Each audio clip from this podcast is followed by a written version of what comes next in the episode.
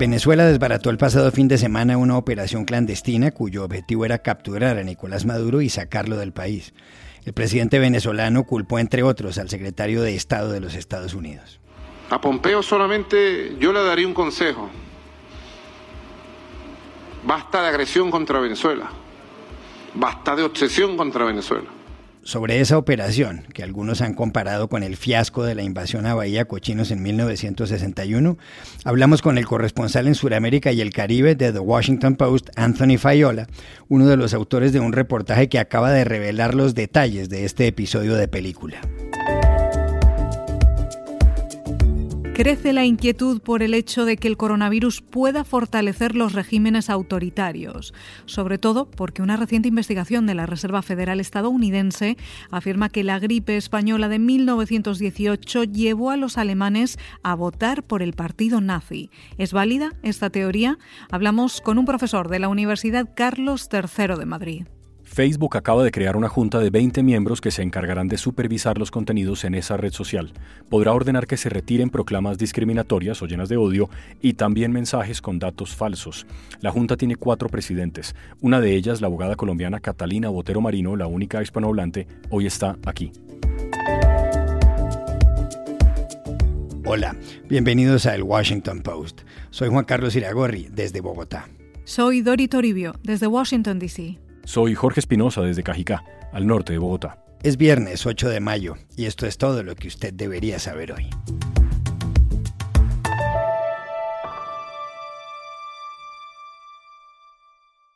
Ocho muertos y trece detenidos, entre ellos dos antiguos boinas verdes estadounidenses, es el resultado de una operación armada y secreta que fracasó el 3 de mayo y que tenía como propósito sacar a la fuerza de Venezuela al presidente Nicolás Maduro. El plan se había empezado a urdir un día de septiembre en un lujoso apartamento de Biscayne Bay, en Miami, bajo la dirección de Jordan Goodrow, un hombre de 43 años que había formado parte de las Fuerzas Especiales de Estados Unidos. Ese día, Goodrow se reunió con delegados de la oposición venezolana, incluido el estratega político JJ Rendón, que representaba al presidente interino de Venezuela, Juan Guaidó. Goodrow les dijo que tenía 800 hombres para llevar a cabo la misión. El grupo analizó después si era legalmente justificable capturar a Maduro y llevárselo. Varios integrantes de la agrupación estudiaron la Convención de las Naciones Unidas contra la Delincuencia Organizada y la Constitución venezolana. Luego hubo otra reunión donde Godró pidió un anticipo de 1,5 millones de dólares. JJ Rendón le pagó 50 mil. El total solicitado era de más de 200 millones, aunque algunos hablan de más del doble. En octubre se firmó incluso un documento de más de 40 páginas. Para entonces había indicios de que Juan Guaidó estaba enterado de todo, pero la relación de Rendón y Goodrow, que en 2018 había fundado la compañía Silver Corp USA, se fue enfriando, y según el estratega político, él y Goodrow dejaron de tener contacto. El operativo se puso en marcha y fracasó. Dos antiguos boinas verdes fueron arrestados por fuerzas venezolanas. Uno de ellos, Luke Denman, dio detalles de la trama. De inmediato, Nicolás Maduro acusó a la Casa Blanca y al secretario de Estado estadounidense Mike Pompeo, que respondió que su gobierno no había tenido nada que ver con esto, pues de lo contrario el resultado habría sido distinto. There was no U.S. government uh, direct involvement in this operation. Uh, Tres periodistas de The Washington Post, Anthony Fayola, Karen DeYoung y Ana Vanessa Herrero, acaban de contar en un extenso reportaje cómo surgió la operación. Le preguntamos a Tony Fayola si Juan Guaidó, que negó cualquier nexo con el plan, puede estar vinculado de alguna forma. Te cuento lo que sabemos. Uh, Jordan Goodrow, el ex Green Beret estadounidense, eh, involucrado en todo eso, eh, me ha dado un contrato firmado por Guaidó y supuestamente era para la extracción de Maduro. O sea, eh, también grabó en secreto una reunión en Washington donde habló con Guaidó por video. Eh, es una especie de meet and greet, como decimos en inglés, pero se puede escuchar claramente a Guaidó en el audio y él dice que está firmando algo. JJ eh, Rendón, que fue miembro del Comité de Estrategia de Guaidó, dice que eso no es la firma de Guaidó. También JJ eh, me había mostrado otros documentos firmados con Jordan que no tienen la firma de Guaidó, ¿no es cierto? Em, además, dice que el contrato realmente no era un contrato, pero más bien algún tipo de acuerdo solamente para explorar la opción de una operación clandestina. Eh, dice que esta opción se terminó en noviembre cuando había una pelea entre JJ y Jordan em, y no avanzaron, aunque Jordan, trabajando con otros, eh, decidieron lanzar lo que hemos visto en los últimos días. Otra inquietud que está por resolverse es qué efectos tendrá esta operación fracasada, tanto en la oposición venezolana como en la política de la Casa Blanca frente a Maduro. Para la oposición veo dos grandes riesgos. Lo más grande es qué va a hacer Maduro ahora. O sea, hasta este momento él no ha arrestado, no ha tocado a Juan Guaidó. ¿Por qué? Porque él calculaba de que no era vale el riesgo. Bueno, ahora hay mucho más miedo entre los apoyantes de Guaidó de que Maduro podría decir ahora que la oposición estaba conspirando para captarlo, para sacarlo de, Venezuela. Entonces tenemos que ver el próximo paso para Maduro y su gobierno y qué medidas toman. Em, pero el riesgo, el otro riesgo para la oposición es la unidad. O sea, ¿qué dirán, qué harán ahora la gente en la oposición, los, los políticos que no sabían que una operación clandestina como esa estaba yendo estudiada? Em, para los americanos el impacto más grande hasta el momento son las imágenes de los, bueno, soldados americanos, ex soldados americanos captivos. Em, Washington está diciendo que no sabían nada de eso, de este proyecto. Si, si es así y si es el caso, fue un fracaso bastante serio de la comunidad de inteligencia estadounidense. Y finalmente le preguntamos a Tony Fayola si se puede comparar esta operación con la fallida invasión de Bahía Cochinos, que ocurrió en abril de 1961. En ese momento, John F. Kennedy llevaba dos meses y medio en la Casa Blanca. La invasión había sido planeada poco antes por la CIA, a instancias del presidente Dwight Eisenhower, y fue realizada por exiliados cubanos. Resultó ser un desastre. Más de 100 milicianos murieron a manos de las tropas castristas y casi 1.300 fueron capturados? Es una muy buena pregunta y es algo de lo que todo el mundo está diciendo en este momento. Tenemos que decir primero que el comité de Guaidó que exploraba esta opción realizó una investigación exhaustiva en la Bahía de Cochinos con la idea de evitar los mismos fracasos pero un punto clave a destacar eh, es que a pesar de todas las similitudes con la Bahía de los Cochinos, todavía hay mucho misterio aquí. Por un lado, la oposición oficial venezolana y los Estados Unidos afirman que no tuvieron nada que ver en eso. Puede ser que estos hombres eh, han lanzado este plan con la motivación de, en su punto de vista, digamos, liberar su país pero hasta ahora lo que hemos visto es una operación casi tragicómica. Ah, algunos tipos en pantalones cortos que llegaron a tierra. Em, bueno, también hay muchos rumores sobre sus motivaciones y lealtades y la verdad aún no está clara.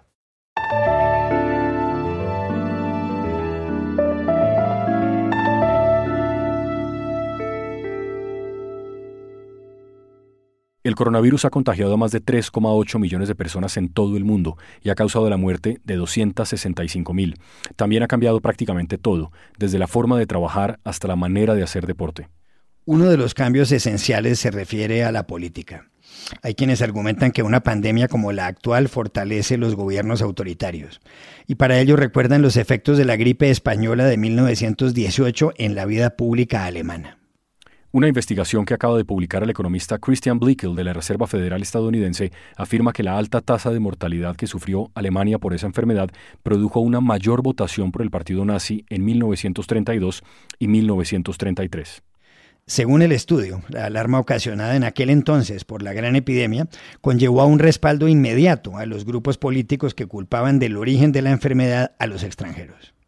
Pero pueden vincularse los estragos de la gripe española en Alemania con la victoria electoral de los nazis? Se lo consultamos en la capital española a Pablo Simón, profesor de Ciencia Política en la Universidad Carlos III de Madrid. Sabemos que con frecuencia las pandemias o las enfermedades se asocian a procesos de cambio histórico de gran calado. Por ejemplo, la plaga de Justiniano tuvo mucho que ver en el siglo V VI con la caída del Imperio Romano y el auge de los árabes, o por ejemplo, la peste negra puso fin a la Edad Media porque supuso consigo un debilitamiento de la estructura feudal y un cambio mucho más profundo en el paradigma de cómo ordenar las relaciones humanas en la Europa de la época. ¿Es posible que la gripe española haya tenido algún tipo de efecto en el auge del partido nazi en Alemania? Bueno, la identificación causal es complicada porque al fin y al cabo tenemos que recordar que esta pandemia, que tiene lugar en el año 1918, coincide con el final de la Primera Guerra Mundial.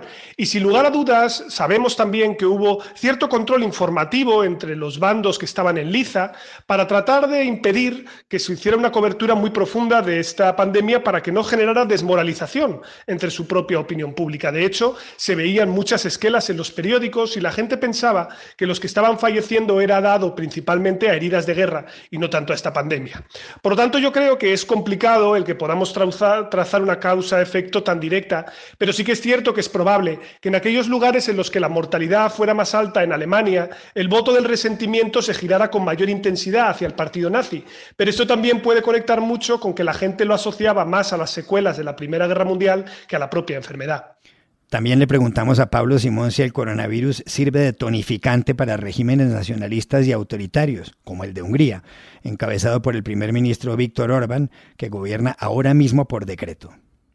Tenemos cierta investigación que ya señala el que la gente está cambiando sus actitudes y sus preferencias a raíz de la pandemia de la COVID-19. Lo que hemos visto con algunos experimentos realizados con encuestas es que se produce un triple efecto en la población en estas circunstancias. De un lado, que la gente tiende a apoyar en mayor medida al partido que está en el gobierno, porque tiene la impresión de que hay una suerte de amenaza existencial contra la comunidad. Del otro lado, también se ve que la gente tiende a apoyar en mayor medida a gobiernos de expertos, a gobiernos de tecnócratas que apliquen la solución óptima para solucionar los problemas en los cuales nos encontramos, que son sobre todo de índole sanitaria. Pero además también ocurre un tercer efecto importante y es que en el dilema entre libertad y seguridad, en estas circunstancias de shock pandémico, la gente tiende a optar mucho más por la seguridad.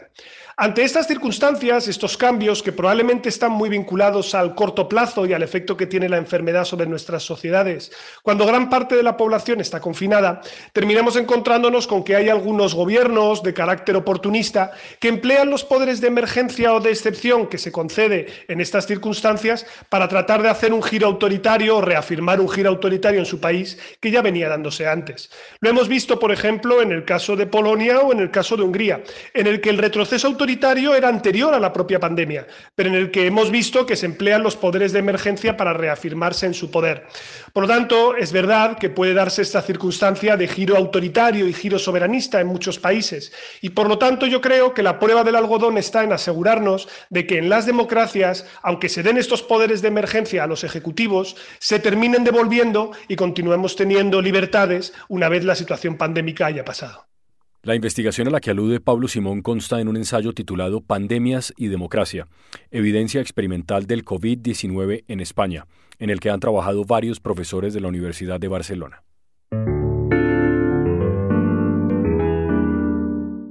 Facebook acaba de tomar una decisión llamativa. Ha creado una junta de 20 personas que supervisarán los contenidos que aparecen en la red social. Se trata de un organismo independiente. A esta red social fundada a principios de 2004 tienen acceso 2.450 millones de personas. Esto quiere decir que si Facebook fuera un país, sería el más poblado del mundo por encima de la India y la China. La Junta podrá retirar, por ejemplo, contenidos con mensajes engañosos o que fomenten el odio y la discriminación. Habrá un sistema para que los ciudadanos puedan ponerse en contacto con la Junta. El organismo, para el cual Facebook ha constituido un patrimonio autónomo de 130 millones de dólares, podrá incluso desautorizar al fundador de la compañía, Mark Zuckerberg. La Junta tiene cuatro presidentes, la ex primera ministra danesa, Hele Thorning-Schmidt, y el profesor de Derecho de la Universidad de Stanford, Michael McConnell. También son presidentes el profesor de Derecho de la Universidad de Columbia, Jamal Green, y la decana de la Facultad de Derecho de la Universidad de los Andes de Bogotá, Catalina Botero Marino. Y precisamente desde el Post le preguntamos en Bogotá a Catalina Botero, que fue relatora para la libertad de expresión de la Comisión Interamericana de Derechos Humanos, cómo nació esta junta y cuál es su objetivo. Las redes sociales tienen un enorme potencial democratizador. Nos permiten actuar colectivamente para denunciar la corrupción o para controlarla o denunciar o controlar violaciones de derechos humanos. Nos permiten hacer control social nos permiten acceder al conocimiento e información que es útil para la toma de decisiones en nuestra vida eh, pública, pero también en nuestra vida privada, y nos permiten conectarnos con la gente que queremos. En esta pandemia realmente las redes han sido un salvavidas. Sin embargo, a través de las redes también circula información ofensiva, información que puede violar los derechos humanos, circula desinformación. Y entonces la pregunta es quién debe decidir aquello que puede circular en las redes sociales o lo que debe ser excluido de esas redes sociales. Hasta ahora el modelo es que las propias compañías, Facebook en este caso, con muchas personas que hacen moderación de contenidos y también con instrumentos de inteligencia artificial, moderaban los contenidos y decidían automáticamente si algo debería permanecer o no en la red social. Y eso generó una enorme polémica. Y por eso hace un año y medio Facebook decidió empezar con el proceso de creación del Consejo de Supervisión de Contenidos, que es al que usted hace referencia. Ese consejo es un consejo que lo que hace es tomar la última decisión sobre si la moderación de contenidos que está haciendo Facebook es adecuada o no. Es decir, sobre si la decisión de Facebook de sacar un contenido o permitir que ese contenido permanezca en línea, en la esfera digital, es o no acertada. Esa es la tarea del Oversight Board o de la Junta o el Consejo de Supervisión de Moderación de Contenidos de Facebook. Le pedimos asimismo a Catalina Botero que explicara las características del nuevo organismo. Yo creo que este es un modelo muy interesante de moderación de contenidos en Internet y es interesante por las características del consejo que se crea. No es usual que las compañías creen este tipo de consejos para que tomen las decisiones finales, las últimas decisiones sobre asuntos tan del corazón de las compañías como en este caso la moderación de contenidos de Internet por parte de Facebook. Las tres características del consejo son la autonomía, la transparencia y la diversidad.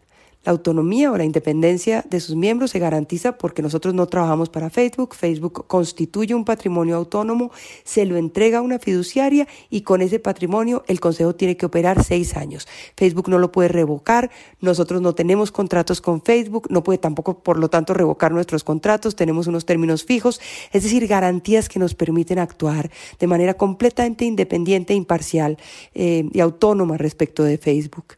Segundo, la transparencia. Todas las decisiones que nosotros tomemos van a ser transparentes, los motivos van a ser transparentes y vamos a hacer un seguimiento en nuestro informe anual al comportamiento que Facebook tenga respecto de nuestras decisiones, así las cumple o no las cumple. Y Facebook debe además respondernos públicamente.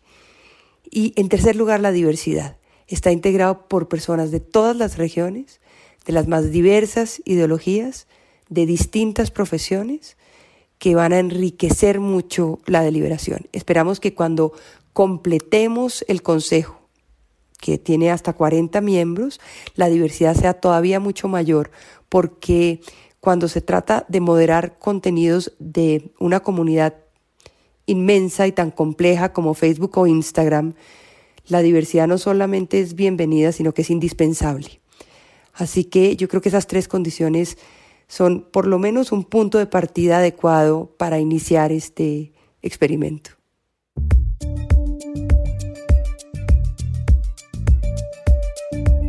Y estas son otras cosas que usted también debería saber hoy. El actor estadounidense Robert De Niro, de 76 años, ha dicho que si algún día hacen una película sobre el coronavirus, le gustaría interpretar al gobernador de Nueva York, Andrew Cuomo. Fue en el programa The Late Show con Stephen Colbert, donde el actor mostró además su admiración por Cuomo. Estaba haciendo lo que un presidente debe hacer, un gran trabajo, subrayó el actor, que describió al presidente Donald Trump como un idiota. La Premier League, máxima categoría del fútbol inglés, ha presentado el protocolo para volver a las canchas. Los jugadores, que serán permanentemente sometidos a pruebas de la enfermedad para saber si dan positivo, tendrán prohibido celebrar en grupo los goles, es decir, abrazándose, compartir botellas de agua, intercambiar camisetas y, atención, no podrán escupir. Todo se definirá en la conferencia de prensa que dará en las próximas horas el primer ministro británico Boris Johnson. Y aquí termina el episodio de hoy de El Washington Post, El Guapo. Por favor, cuídense. Y pueden suscribirse a nuestro podcast en nuestro sitio web, elwashingtonpost.com, seguirnos en nuestra cuenta de Twitter, arroba el post, y también nos encontrarán ahora en Facebook buscando el Post Podcast. Chao, hasta la próxima.